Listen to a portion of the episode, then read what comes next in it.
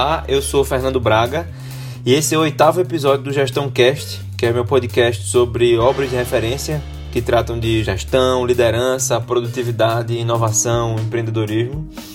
Esse episódio é o segundo sobre é a segunda parte de duas mesmo sobre o Difficult Conversations, que é da equipe de Harvard, de negociação de Harvard, que foi lançado em 99. Só lembrando que se você quiser acessar mais conteúdos meus, você pode acessar o www.fernandobragaconsultoria.com e lá você vai encontrar informações é, sobre o meu, meu trabalho e também meu blog, o próprio podcast, conteúdos que eu publico na rede social, nas redes sociais e no meu canal do YouTube. Bom, retomando então, eu vou falar um pouco sobre como tratar os conflitos agora na ótica, começando pela ótica da conversa sobre a identidade. Porque muitas vezes a dificuldade de iniciar ou desenvolver uma conversa difícil está em nós mesmos. Às vezes a gente até projeta essa dificuldade como se fosse o outro, mas a dificuldade é da gente com a gente mesmo. A gente tem medo de não ser percebido como a gente gostaria, temos medo de nós mesmos não nos vermos como gostaríamos. Aquela coisa, será que eu sou competente? Será que eu sou uma boa pessoa? Será que eu mereço o afeto dos outros? E um dos grandes problemas é porque a gente se apega a uma imagem totalmente positiva ou negativa, desconsiderando a complexidade das relações humanas de ser humano, o que em alguns momentos pode nos deixar, vamos dizer assim, hipersensíveis ao feedback negativo. Ou seja, ou a gente vai negar um feedback indesejado, vai se defender, vai desconsiderar ou vai exagerar. Se eu não sou totalmente competente, então sou totalmente incompetente vou focar no feedback negativo e mais nada. Então, a primeira coisa é a gente buscar mais autoconhecimento, entender os pontos sensíveis da nossa identidade. Claro, não é uma análise geral que você vai fazer, mas de acordo com aquela situação. Você está vendo que está travado, está difícil falar sobre aquilo, entender onde é que esse conflito toca em pontos sensíveis que a gente tem. Agora, isso requer uma, uma, uma auto-sinceridade, vamos dizer assim, muito grande. Buscar entender o que, que faz você sair do seu equilíbrio perguntar e responder sinceramente por que, que isso acontece e ver sua identidade. Você precisa ver sua identidade com a complexidade adequada, com as suas múltiplas qualidades, boas e ruins. Aceitar que você vai errar e que suas intenções são complexas, não são intenções puras, angelicais, e que você contribuiu também para o problema, mesmo que muito menos que o outro. Então, para manter esse equilíbrio, é fundamental não tentar controlar a reação do outro, porque você não vai conseguir, que aí também é essa coisa da autoimagem do outro. Se preparar para a resposta do outro, tentar antecipar o que vai acontecer e avaliar se isso vai gerar alguma reação que desequilibre a sua autoimagem.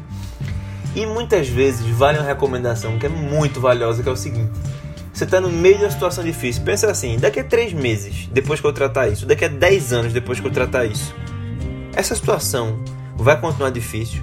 Essa repercussão tão negativa que eu acho que vai ter, vai existir mesmo daqui a 10 anos, daqui a 5 anos. Então, ou daqui a 3 meses. Ver em perspectiva pode ajudar a reduzir essa carga emocional da situação. E se a conversa estiver muito difícil, é melhor pedir um tempo e retomar depois. Bom, e como é que a gente cria conversas ricas em aprendizado? Então, a primeira coisa é eu falei que, de um modo geral, vale a pena, no podcast anterior, eu falei que, de um modo geral, vale a pena enfrentar o conflito. Mas tem algumas regras. Primeiro, assim, algumas perguntas antes de você enfrentar mesmo, que é... Primeiro, conflito real. É um conflito mesmo ou está em mim? Tem uma maneira de resolver sem falar sobre essa questão? De verdade, tem. Porque às vezes pode ser que existam pequenas mudanças que você possa adotar que vão resolver. E o propósito da conversa que eu vou ter tá claro, faz sentido. Aí é a regra de que você deve avançar. Agora, pensando sobre o propósito, assim, esqueça essa conversa se você quiser mudar alguém, que você não vai conseguir mudar as outras pessoas, elas não vão acontecer por argumentos, fatos e persuasão. A meta é engajar em conversas que gerem aprendizado mútuo. Então não é esqueça porque você não vai fazer outro mudar, é esqueça porque você não vai fazer outro mudar por convencimento. Você vai fazer outro mudar engajando numa conversa de aprendizado mútuo. E também não vale a pena começar um, um, um tratamento de um conflito focando no alívio de curto prazo com custo de longo prazo reprimendas, reclamações por si sós também não vão gerar soluções sustentáveis e podem agravar o conflito. E também esqueça se você for tratar superficialmente. Tipo, alguém chegou atrasado e diz, ah, atrasado de novo, né? Não. Precisa chamar a pessoa, dizer o que está acontecendo, dizer os seus sentimentos, conversar um pouco, entender a visão do outro, o que está acontecendo e tratar de um modo adequado. Se não for isso, não solte um atrasado de novo. Então, quais são os propósitos que valem a pena para tratar um conflito? Compreender a história da outra pessoa, o ponto de vista do outro, a história que ela tem para contar sobre a situação expressar o seu ponto de vista, os seus sentimentos e criar encaminhamentos para a resolução conjunta do problema. Esses são objetivos que vale a pena ter quando você vai enfrentar um conflito. E como é que começa a conversa? Porque normalmente elas conversam mal, porque a gente começa da nossa história e na hora que a gente começa da nossa história, muito provavelmente a gente já toca nas questões da autoimagem, da identidade do outro, nas questões mais difíceis. Então, a sugestão é começar de uma terceira história, incluindo ambas as perspectivas e induzindo uma exploração conjunta, como se fosse uma postura de um observador externo ou de um mediador, alguém que não pode impor solução, mas que pode explorar alternativas e sugerir encaminhamentos. Um ponto-chave nisso é descrever a distância ou a diferença entre a sua história e a do outro. Porque, no mínimo, vocês vão concordar, iniciar concordando que os dois veem a situação de um modo diverso e claro, se o outro começar sem adotar essa abordagem, porque as pessoas não estão acostumadas a fazer dessa forma, você ouve, escuta o que foi dito e usa como metade da história e aí constrói essa terceira história. E como é que você ajuda o outro a embarcar nessa jornada? Porque, de fato, as pessoas não estão acostumadas, como eu disse. Primeiro, você precisa descrever o seu propósito com a conversa. Mostrar que o seu objetivo é entender a perspectiva do outro, compartilhar a sua e avaliar juntos como prosseguir. Mas assim, convide, mas não imponha. Porque a, o próprio objetivo da conversa é uma questão em aberto. As, ambas as partes precisam ser parceiras no entendimento da situação e no desenho das soluções. Então mostre com as palavras que você vai usar no encaminhamento da conversa, pedir ajuda, validar se faz sentido, perguntar se é possível. Agora, isso requer persistência, porque a resistência vai vir, porque, novamente, eu insisto, não é uma conversa comum, não é uma conversa que as pessoas estão acostumadas a ter dessa forma. Podem até ficar desconfiadas com as suas reais intenções, embora as intenções sejam de fato de resolver e de ter um aprendizado conjunto de verdade. Se for um assunto que nunca segue, que nunca vai adiante, converse sobre como conversar, dizendo assim, ó, em momentos passados a gente já tentou ter essa conversa, falamos dessa forma e toda vez, ou algumas vezes, ou dessas vezes aconteceu dessa forma, a gente não resolveu. Dessa vez a gente travou nisso e não resolveu. Vamos tentar antes combinar algumas coisas para alguns acordos para levar essa conversa para o caminho certo? O processo das conversas é explorar de onde vem cada história, compartilhar o impacto que você sente, assumir a responsabilidade pela sua parte, descrever sobre os seus sentimentos e refletir sobre essas questões que mexem com a sua identidade e autoimagem. E como é que a gente desenvolve essa escuta, né? Porque todos nós temos um desejo profundo de nos sentirmos escutados e que os outros se importem o suficiente para escutar. E a curiosidade, de verdade, ela transforma as conversas e faz que faz muitas questões aparecerem. Então, escutar o outro é muito importante, não só para você entender, mas porque ajuda o outro a te escutar também. Se você não mostrar um interesse real, você não vai calar a voz interna da outra pessoa. E como é que a gente escuta melhor?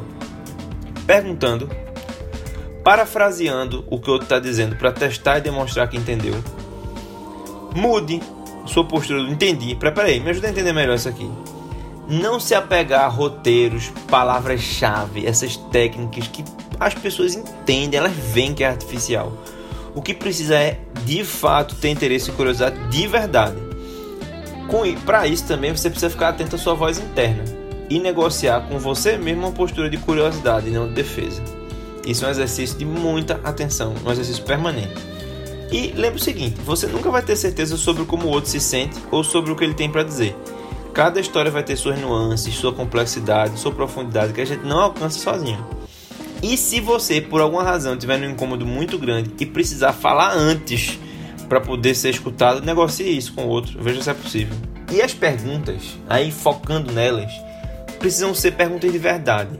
Então, não são afirmações disfarçadas de perguntas. Ainda para um campo pessoal, por exemplo, por que você tem que dirigir tão rápido? Isso não é uma pergunta, isso é uma acusação. Você está dizendo, você está dirigindo rápido demais. Não use perguntas para desmontar o argumento do outro também.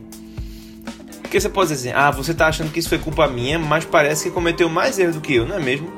De novo, isso não é uma pergunta de verdade. Tente fazer perguntas abertas, tente pedir mais informações, informações concretas, exemplos e deixe a outra pessoa também à vontade para não responder o que ela não queira. Você pode, vamos dizer assim, ampliar esse repertório das perguntas para colher informações sobre aquelas três conversas que eu falei, dos fatos, dos sentimentos e da autoimagem. Por exemplo, você pode perguntar assim: você pode falar mais como, sobre como você vê a situação? Que informação você tem que eu não tenho? Como é que você vê isso diferente de mim? Que impactos as minhas ações tiveram em você? Você pode falar mais sobre por que você acha que isso foi uma falha minha? Isso que você fez foi em relação ao que eu fiz ou que eu disse? Como é que você está se sentindo em relação a isso?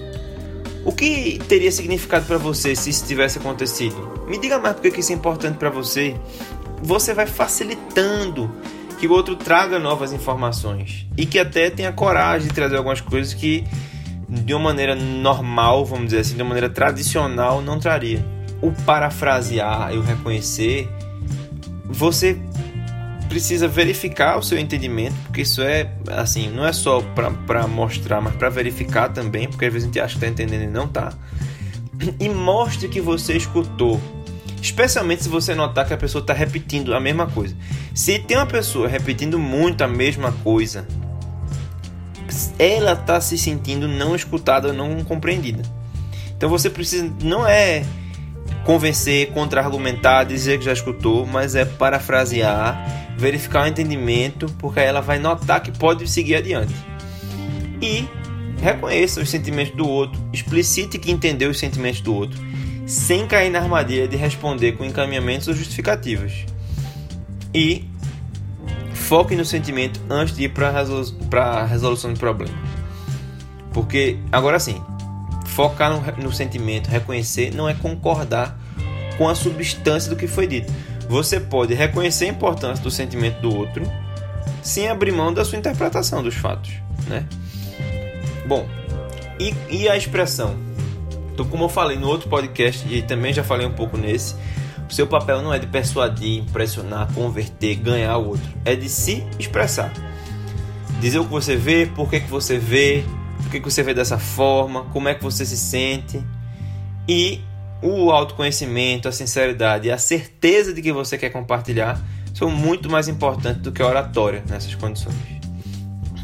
E para isso acontecer, você precisa, vamos dizer assim, seguir quatro grandes orientações. Contar a sua história com clareza, não tratando as suas conclusões como a verdade, que fatos são fatos, mas muitas vezes a gente mistura com crenças, opiniões, julgamentos. Mostrar de onde as suas conclusões vieram, que você tem informação sobre si que o outro jamais vai ter se você não compartilhar. E não exagere usando sempre ou nunca, porque senão isso vai trazer questões de frequência para a conversa. Deixe espaço para entender que o outro pode mudar. Então, contando sua história com clareza. Depois, falar sobre o que importa.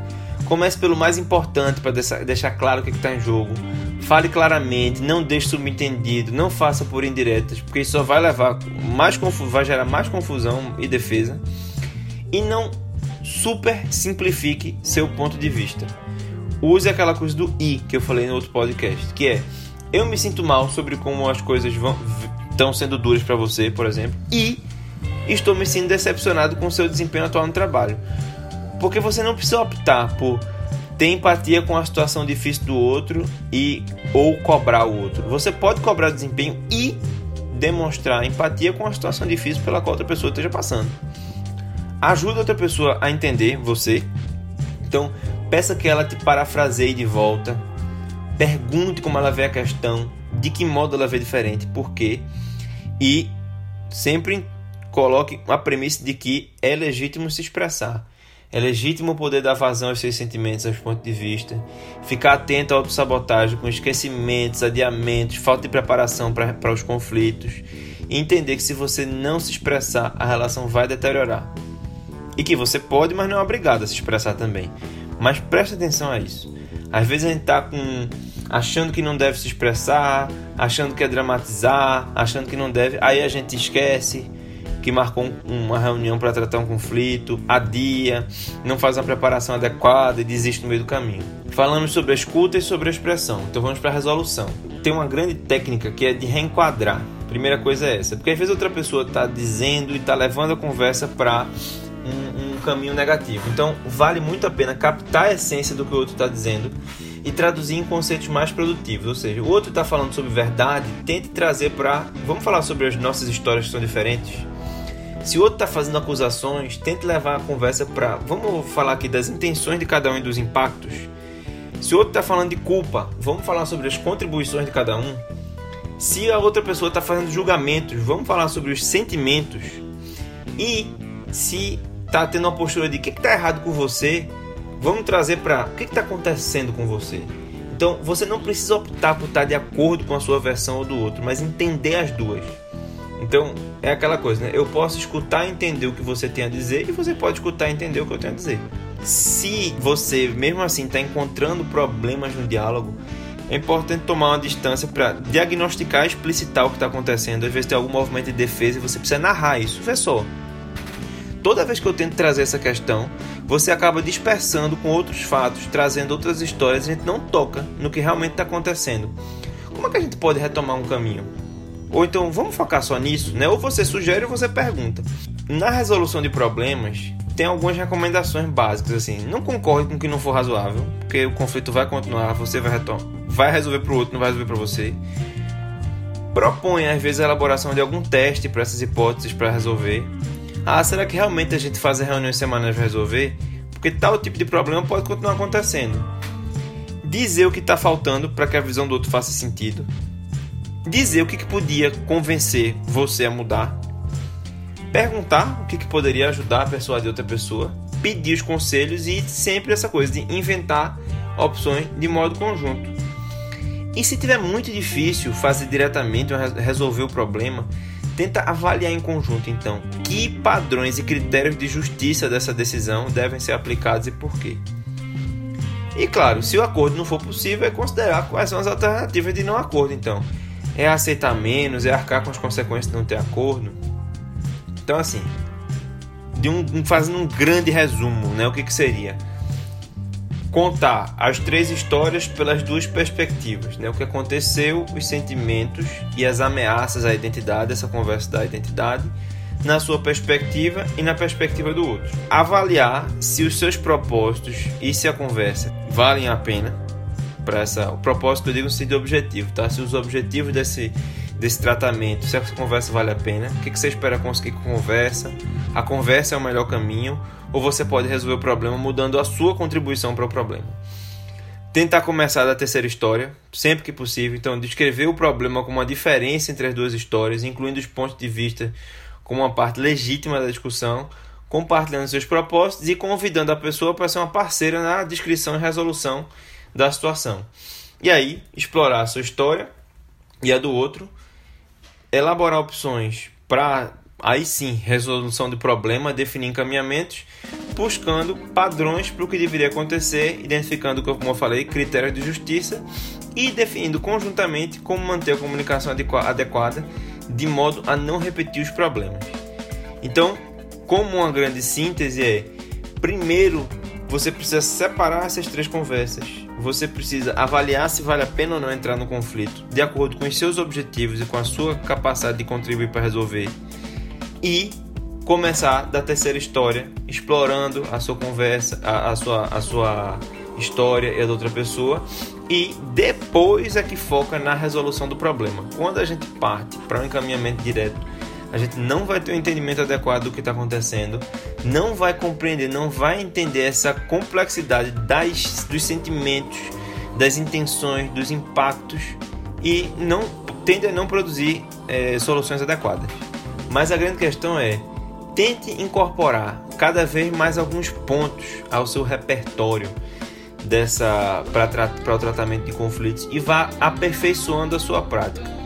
Comece pelo entendimento das três histórias, comece com a facilitação para fazer o outro falar, porque o principal bloqueio é esse. Quando a gente tenta argumentar e convencer, a gente bloqueia esse aprendizado coletivo. Ok? Um abraço e até o próximo episódio. Se quiser acompanhar mais conteúdos meus, pode acessar www.fernandobragaconsultoria.com.